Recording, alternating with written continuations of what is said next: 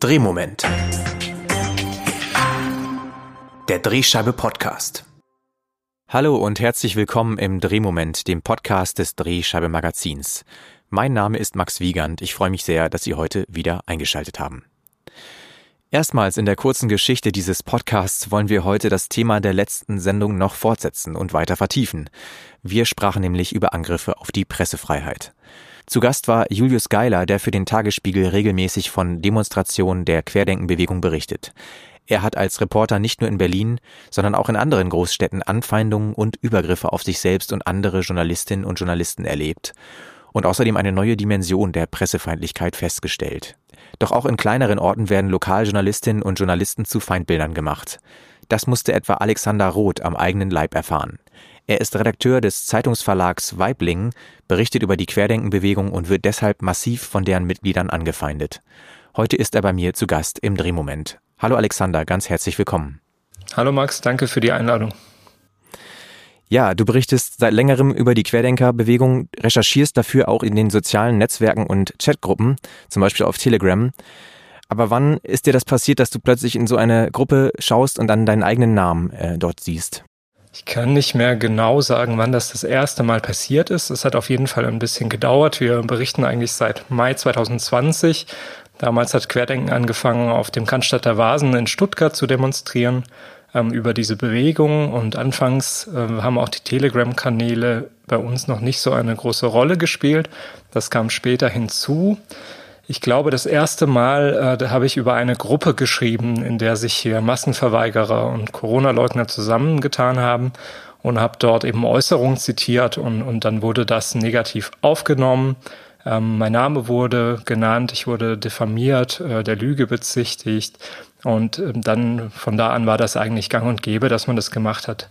Manche Gruppen haben zwischenzeitlich dann beschlossen, mich wieder zu ignorieren, aber mein Name ist eigentlich nicht mehr verschwunden. Im Januar gab es dann ja einen kritischen Artikel von dir nochmal über die Bewegung und äh, was dort so an Silvester passierte bei euch. Das führte dann dazu, dass deine E-Mail-Adresse auch auf Telegram veröffentlicht wurde. Was hat das dann ausgelöst? Genau, im Januar haben wir berichtet über eine Veranstaltung, bei der unter anderem auch Heinrich Fichtner vor Ort war, ehemaliger AfD-Abgeordneter, der bis vor kurzem hier im Landtag in Baden-Württemberg saß und ähm, Fichtner hat dann eine Anfrage von mir veröffentlicht auf seinem Telegram-Kanal. Der ist sehr, sehr reichweitenstark auch. Und äh, dann kamen eben diverse Beiträge dazu von Fichtner selbst, die auch kommentiert wurden aus seiner Community. Und unter einem Diskussionsstrang äh, fiel dann irgendwann der Satz, äh, die Szene braucht einen Einzeltäter, ohne Kugeln in den Kopf wird nichts passieren. Das war für uns dann auch ein sehr kritischer Moment. Es, man muss sagen, es war nicht klar, wer damit gemeint ist, wer diese Kugel bekommen soll, ob das so eine allgemeine Forderung ist, ob das gegen mich gerichtet war. Es war auch Peter Frei vom ZDF in diesem Strang erwähnt worden. Vielleicht war das eine Drohung, die sich gegen ihn gerichtet hat. Das konnte man aus dem Kontext nicht genau erschließen. Wir haben uns dann an der Stelle aber dazu entschlossen, auch die Polizei einzuschalten und die Staatsanwaltschaft Stuttgart hat da auch Ermittlungen aufgenommen. Hatte das dann irgendwelche Folgen, diese Ermittlungen? Bisher nicht, äh, nicht, dass ich wüsste. Ich habe jetzt keinen Bescheid mhm. bekommen, dass das mittlerweile eingestellt worden wäre, aber bisher auch äh, keine gegenteilige Information, dass da irgendwas bei rumgekommen wäre. Das ist bei Telegram leider auch sehr, sehr schwierig, äh, da wirklich die, die Urheber dieser Beiträge zu finden. Spätestens seitdem hatte ich die Bewegung quasi auf dem Kika. Was wird da so seitdem in den Portalen auch über dich geschrieben? Also das geht von erfundenen Geschichten. Äh, gerade zu diesem Fichtner Beitrag gab es irgendwie die krude Erzählung, ich wäre an Silvester in Stuttgart gewesen, hätte an irgendein Hotel gepinkelt und wäre dann zu meinem Auto getorkelt. Ich hatte da überhaupt kein Auto zu der Zeit und war natürlich auch nicht äh, dort vor Ort und habe irgendwelche Hotels angepinkelt. Sowas kommt vor, das fand ich eher noch amüsant. Ich werde als Schmierfink, als Schornarzist, das ist irgendwie ein Wortspiel aus Journalist und Nazi bezeichnet, also ganz oft auch in diese NS-Ecke gestellt. Ähm, wird natürlich der Lüge bezichtigt, werde beleidigt. Und ja, es wird so dargestellt, als würde ich eben immer eine einseitige Berichterstattung machen und alle Leute in die rechte Ecke stellen und von diesem Narrativ ausgehend meine Beiträge verfassen, ohne irgendwie mal mit den Menschen zu sprechen. Das ist eigentlich eine ganz interessante Sache, weil ich immer versucht habe, auch Akteure der Bewegung zu Wort kommen zu lassen. Die haben sich aber oft auch einfach nicht gemeldet auf irgendwelche Anfragen mhm. und sich hinterher dann beschwert. Und mittlerweile geht es so weit, dass ich auch Videos bekomme von Menschen, über die ich berichtet habe, die dann so feiermäßig unterwegs sind, in Partylaune so ein Video machen, mich als ihren größten Fan bezeichnen oder auch hier vor dem Verlag stehen und Videos machen, äh, wo sie zum Beispiel sagen, der Alexander, der kriecht seinem Verlag in den Arsch und möchte unbedingt eigentlich bei uns mitmachen, der soll doch mal kommen, da können wir ein Bier trinken gehen oder so. Mhm. Äh, das sind für mich aber ganz klare Versuche, mich irgendwie einzuschüchtern, indem eben immer wieder gezeigt wird, wo ich arbeite. Diese Leute haben meine E-Mail-Adresse, die haben auch meine Handynummer. Wenn es denen darum ginge, wirklich etwas zu klären oder mit mir zu sprechen, müssen sie diese Videos nicht machen. Da können sie mit mir mhm. sprechen. Ich habe mit denen auch schon telefoniert.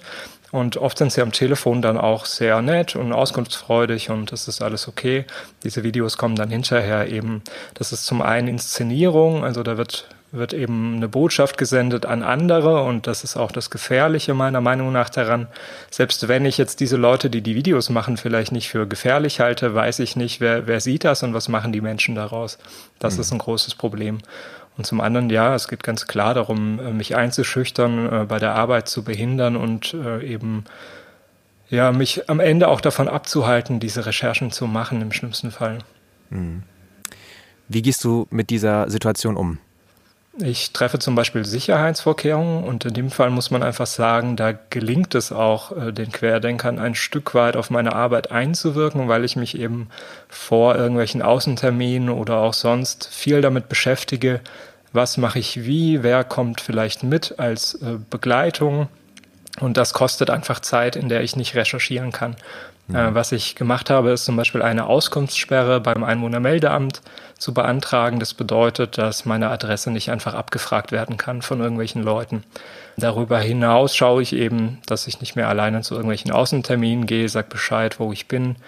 Aber viel mehr Sicherheitsvorkehrungen sind meiner Meinung nach auch nicht möglich, um ungehindert arbeiten zu können. Also ich kann keine betreute Berichterstattung machen mit irgendwelchen Sicherheitsteams. Ähm, ich verstehe, dass das viele Leute machen, die zum Beispiel für TV-Journalistensender arbeiten, weil gerade wenn man mit Kamera und Mikrofon auf solchen Demos unterwegs ist, ist man sofort Zielscheibe, wird sofort als Presse erkannt und zugeordnet.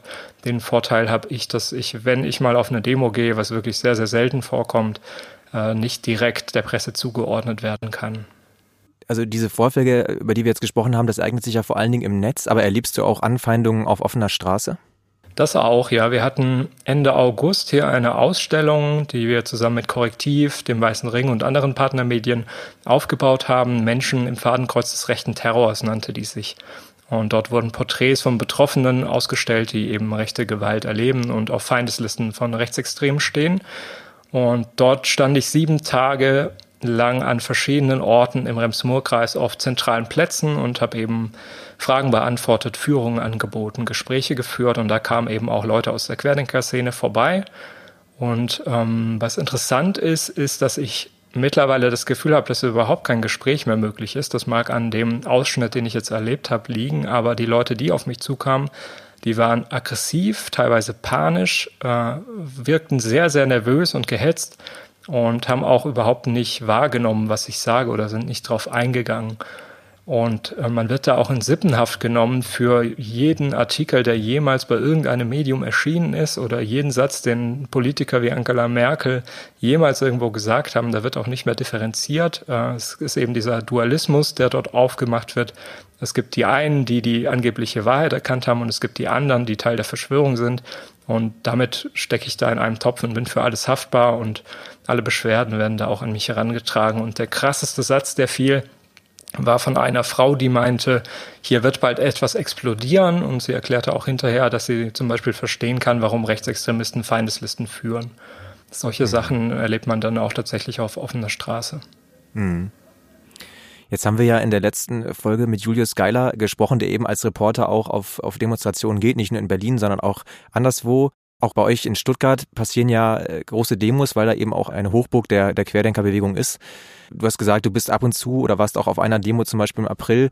Hast du selbst solche Vorfälle erlebt, wo Reporterinnen und Reporter angegangen werden? Oder beziehungsweise berichten dir deine Kollegen auch von solchen Situationen? Ja, auf jeden Fall. Also zum einen nicht unbedingt meine direkten Kollegen hier beim Zeitungsverlag, aber ich hatte eine Umfrage gemacht unter Kolleginnen deutschlandweit, was sie eigentlich so auf Corona-Demos, wie man das immer über übergreifend nennt, erleben. Und da wurde mir sehr oft eben geschildert, dass Leute angefeindet werden, bis hin zu körperlich angegangen werden. Ähm, das ist keine Seltenheit.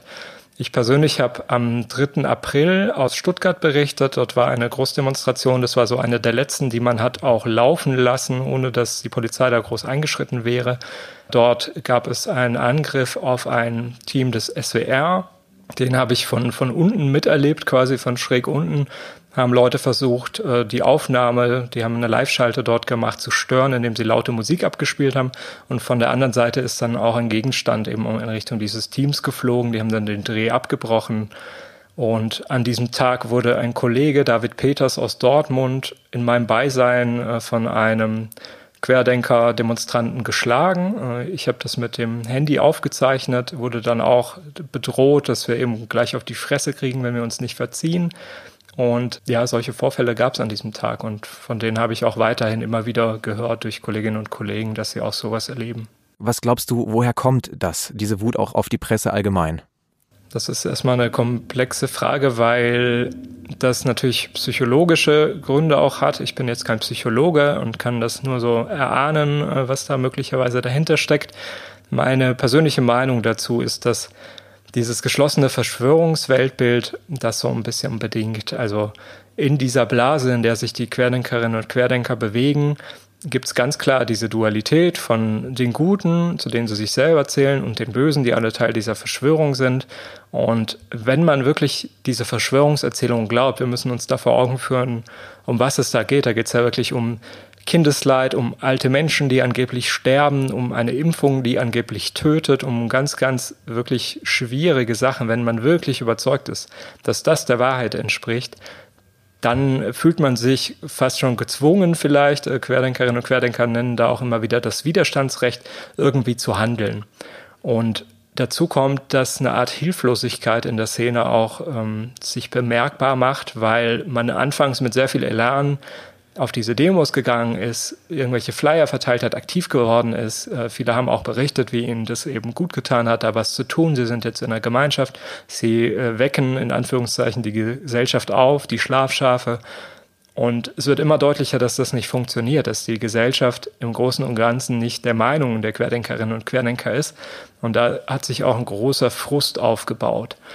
Ein anderer Aspekt ist, dass in diesen Gruppen ganz gezielt Feindbilder geschaffen werden, auch von den großen Akteuren. Und das ist sehr, sehr schwierig. Also Politikerinnen, Politiker, Wissenschaftlerinnen, Journalisten, die werden immer wieder genannt und verantwortlich gemacht für die aktuelle Situation. Das Problem wird sozusagen personifiziert, wird weniger komplex dadurch, wird handhabbar. Wenn diese Leute weg wären, vor irgendwelchen Tribunalen stehen und sich verantworten müssen, dann wäre das Problem der Pandemie gelöst. So ist die Erzählung.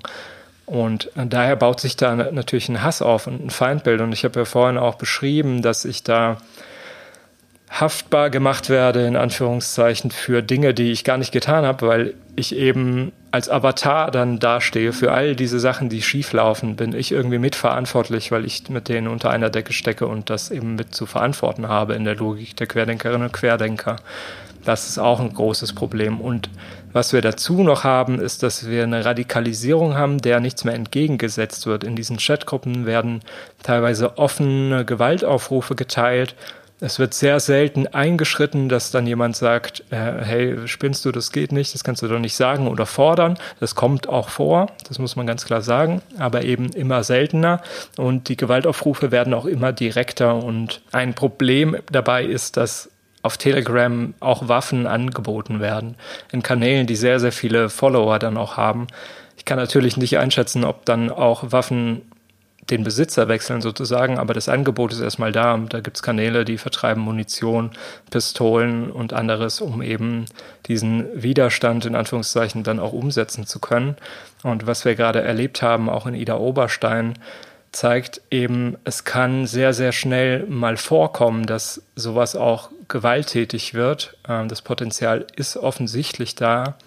Und das hat auch mich persönlich sehr stark zum Nachdenken nochmal gebracht, ob ich wirklich sicher genug bin, ähm, welche Folgen das hat. Und es ist eine psychische Belastung, weil davor war ich mir eigentlich wieder einigermaßen sicher mit dem, was ich mache. Und, und solche Taten rütteln dann immer wieder auch auf. Und da ja, gibt's gibt's keine Sicherheit in dem Sinne. Man kann sich nicht in der eigenen Hütte verstecken und alles zunageln. Wenn wir Journalisten unseren Job machen wollen, Bericht erstatten wollen, dann müssen wir nach draußen gehen und uns dieser Gefahr in irgendeiner Form auch aussetzen. Wie kann man denn als Lokalzeitung damit umgehen, beziehungsweise wie seid ihr damit umgegangen, dass du und auch andere Kolleginnen und Kollegen dazu Feindbildern erklärt werden? Also wir haben verschiedene Dinge gemacht. Äh, was immer angeboten wurde, auch von Teil unserer Chefredaktion, ist im Zweifel den Sicherheitsdienst ähm, zu engagieren. Ich habe mich da immer dagegen entschieden, weil ich nicht noch mehr Aufmerksamkeit auf mich lenken wollte. Und das äh, passiert meiner Meinung nach eben, wenn der Sicherheitsdienst dabei ist und involviert ist. Wir schauen sehr genau, dass wir eben nicht alleine zu solchen Veranstaltungen äh, gehen oder auch sonst eben auf Termine unter Querdenkern und ansonsten haben wir sehr gute Erfahrungen mit dem gemacht, was ich auch hier jetzt mache und was ich Flucht nach vorne nenne. Mhm. Wir haben solche Fälle einfach öffentlich gemacht. Und meine Erfahrung ist, dass das, was zurückkommt, ganz große Solidarität ist, Verständnis, Interesse, dass sich dadurch eben, dass diese Fälle öffentlich werden, auch ein Druck aufbaut auf, auf Politik und Sicherheitsbehörden. Das ist, glaube ich, sehr, sehr wichtig. Und es hatte auch in einem Fall, äh, dort habe ich den Tagesthemen erzählt äh, von meinen Erlebnissen, hatte das tatsächlich dazu geführt, dass erstmal Ruhe war für anderthalb Monate, wahrscheinlich weil eben die lokalen Querdenker dieser Art der Aufmerksamkeit, die wirklich sehr viele Leute auch erreicht hat, nicht unbedingt wollten. Und, und dann war es mal ein bisschen entspannter. Was glaubst du denn, kann man so als Zeitung auch äh, weiterhin machen, um vielleicht da auch, ähm, auch auf einzuwirken, auf diese, auf diese spezielle Szene, die da jetzt quasi scheinbar überhaupt gar kein, gar nicht mehr anzusprechen ist auf den ersten Blick. Aber geht es da auch darum, vielleicht auch noch irgendwie transparenter zu werden? Gibt es da Möglichkeiten, wie man eben die Leute trotzdem überzeugt? Überzeugen kann, dass man da eben seriöse Arbeit macht als Zeitung sozusagen. Wie siehst du das? Ich finde es sehr, sehr schwierig. Also das ist ja gerade eine grundlegende Sache, die auch vor Querdenken schon ein Problem war, dass wir das haben, was in rechten Kreisen oft Infokrieg genannt wird. Also dass es alternative Medienangebote in Anführungszeichen gibt, die eben eine eigene Realität schaffen, die auf Falschbehauptung und Verschwörungsideologie basiert. Und ähm, Leute fallen darauf eben rein, glauben, dass wie wir das in den Griff bekommen, da bin ich nicht sicher, ob da die Zeitungen an sich viel machen können. Da gibt es auch ein, ein Finanzierungsproblem, ehrlicherweise. Es gibt den schönen Satz, uh, The truth is always paywalled. Hm. Wir haben auch eine Paywall vor manchen Artikeln und manche Informationen sind einfach nicht jedermann zugänglich. Im Gegenteil sind diese Anführungszeichen alternativen Medien frei, kostenlos, leicht erreichbar sind, äh, dort wo die Leute sind auf sozialen Medien unterwegs, äh, arbeiten auch dem Algorithmus auf Facebook und Co. entgegen, indem sie stark emotionalisieren und vereinfachen. Und das sind große Probleme. Ich glaube, wir als Zeitung haben da gar nicht so viele Möglichkeiten. Da müssen die Betreiber sozialer Plattformen aktiv werden. Und ähm, da muss die Gesellschaft im Ganzen aktiv werden. Eine ganz wichtige Sache meiner Meinung nach ist Medienkompetenz stärken. Das klingt erstmal nicht nach Extremismusprävention, ist aber, glaube ich, essentiell. Ein anderer Teil der Antwort ist, dass wir, glaube ich, mit Fakten an den radikalen Kern, der jetzt dieser Szene noch aktiv ist und zurückgeblieben ist, nicht mehr rankommen. Ich habe ja meine eigenen Erfahrungen schon geschildert. Äh, wenn, wenn das Verschwörungsweltbild so geschlossen ist, dass alle Medien Teil dieser Verschwörung sind, dann sind die Fakten auch Teil dieser Verschwörung und äh, werden einfach nicht geglaubt. Ich glaube, das kann man noch so gut aufbereiten, das wird nicht passieren, äh, dass diese Menschen das glauben. Ich glaube, man kann über persönliche Gespräche noch relativ viel erreichen. Einige dieser Menschen haben ja auch in der Pandemie mit ihren Familien und Freunden gebrochen, aber die Emotion ist, glaube ich, das, womit wir diese Leute noch erreichen können, indem wir uns ein bisschen darauf einlassen, welche Emotion steckt denn hinter dieser Verschwörungserzählung. Ist es Angst? Ist es was anderes? Das ist etwas, was wir teilen können, das können wir nachempfinden. Und wenn wir da eine gemeinsame Basis finden, habe ich die Hoffnung, dass man vielleicht äh, Menschen auch wieder zurückführen kann in gesellschaftliche Kreise, aber es wird sehr, sehr schwierig. Und wie gesagt, der Einfluss der Zeitungen, weiß ich nicht, ob der da so groß ist in dem, in dem Bereich. Hm. Du hast ja schon beschrieben, dass das durchaus eine Wirkung hat auf deine Arbeit, allein schon was äh, die Zeit auch für die Recherche angeht. Aber wie siehst du denn, wie sehr siehst du denn die Pressefreiheit auch im, im größeren Sinne grundsätzlich durch diese Entwicklung gefährdet, dass es da plötzlich äh, so eine große Feindseligkeit gibt in gewissen Teilen? Ja, sehr, sehr stark, ganz klar. Also ich bewundere Leute, die auf diese Demos regelmäßig gehen und sich dem immer wieder auch bewusst aussetzen. Ich finde, das ist eine sehr wichtige Arbeit. Ich habe auch Verständnis für jeden, der das nicht machen will. Und das ist das Problem. Also diese Einschüchterungen, die zeigen ja Wirkungen. Die Fälle werden berichtet. Das hat auch diese Kehrseite eben, dass, dass Menschen vielleicht abgeschreckt werden, diesen Beruf zu ergreifen, das zu gefährlich ist. Ähm, die Familien da vielleicht auch auf die Menschen einwirken, dass sie sagen, hey, das geht da nicht hin, mach das nicht mehr. Ähm, das ist auf jeden Fall ein großes Problem und es ist auch einfach uneingeschränkte Berichterstattung von solchen Demos dann nicht möglich, wenn man irgendwie halb ausgenockt wird oder wenn man in gewisse Bereiche gar nicht mehr vordringen kann, weil es zu gefährlich ist, einfach sich dahin zu bewegen. Da haben wir ganz klar ein Problem. Das Stichwort äh, Medienkompetenz stärken, das war gerade schon eine Sache, die du formuliert hast, um ähm, dieser Entwicklung entgegenzuwirken. Aber was hast du noch an Erwartungen an Politik und Gesellschaft? Was muss passieren, damit wir nicht noch eine Verschlimmerung dieser Zustände erleben? Ich glaube, wir brauchen eine Haltung, eine gesamtgesellschaftliche Haltung dazu. Also es kann sich da auch niemand raushalten. Das sind wirklich demokratiefeindliche Tendenzen und wir müssen da eine Grenze ziehen. Also was wir gerade auch oft erleben, ist immer wieder das Argument, man muss mit vielen Leuten reden, man muss sich auch Meinungen anhören, äh, die der eigenen nicht entsprechen. Ja, ganz klar, ganz wichtig. Aber es gibt eine Grenze, wo die Meinung einfach nicht mehr legitim ist im Sinne des Grundgesetzes, im Sinne einer demokratischen Verfassung. Und da müssen wir uns dann auch ganz klar abgrenzen, dass das nicht verhandelt wird das können wir erstmal alle machen. Und das ist ganz wichtig, dass das auch Menschen, die in der Öffentlichkeit stehen, gerade Politikerinnen und Politiker eben auch so handhaben und nicht, weil sie sich vielleicht Stimmen erhoffen aus diesem Klientel, da einen weicheren Kurs fahren. Das ist, glaube ich, wirklich destruktiv. Was ich mir noch erhoffe, ist, dass die Behörden strikter dagegen vorgehen. Wir haben ein Problem einer überlasteten Justiz, das verstehe ich. Es ist schwierig, hier alle diese Fälle zu verfolgen. Es braucht, glaube ich, eine noch größere Kompetenz, was soziale Medien und eben das Identifizieren von diesen Urhebern solcher Nachrichten angeht. Und was auch helfen kann, ist die vielen möglichen Finanzverstöße, die gerade diskutiert werden, gerade im Zusammenhang mit den Spenden aus denen sich ja die Bewegung auch finanziert, die genau in den Blick zu nehmen, da schneller aktiv zu werden und das auch zu ahnden, weil der finanzielle Aspekt ist sehr, sehr wichtig. Wenn man die Geldquellen abdreht, dann wird die Reichweite auch stark eingeschränkt. Und Betreiber der sozialen Plattformen sind da ganz klar auch in der Pflicht. Äh, Deplatforming, also gerade das Sperren von Accounts auf gewissen Plattformen wie Facebook, was wir kürzlich mit der Querdenkerbewegung auch erlebt haben, sind einfach hilfreich, äh, gerade auch um weiteren Zustrom zu unterbinden, weil wenn ich einfach so darauf stoße, weil der Algorithmus mir diese Sachen vorschlägt, dann kann ich in den Sumpf dieser Verschwörungserzählung gelangen. Äh, das ist nicht dasselbe wie der, der Anhänger oder die Anhängerin, die da schon drin sind und auf jede weitere Plattform vielleicht wieder folgen werden. Das müssen wir ganz klar verhindern, äh, dass diese Menschen zufällig gefunden werden können von Leuten, weil sie dort eben wegen ganz anderer Dinge unterwegs sind. Ja, Alexander, dann möchte ich mich ganz herzlich bedanken für deine Sicht auf die Lage zur Pressefreiheit und auch natürlich für deine Schilderungen über deine eigene Situation. Vielen Dank fürs Gespräch und schön, dass du heute dabei warst. Danke, hat mich sehr gefreut. Und auch von Ihnen möchte ich mich für heute verabschieden. Hören Sie doch auch nochmal in die erste Folge unseres Schwerpunkts zum Thema Angriffe auf die Pressefreiheit mit Julius Geiler rein. Ich denke, wir haben zu Recht uns ein bisschen mehr Platz eingeräumt für dieses Thema. Das hat auch dieses Gespräch, denke ich, wieder verdeutlicht. Vielen, vielen Dank fürs Zuhören. Bleiben Sie lokal und bis zum nächsten Mal im Drehmoment.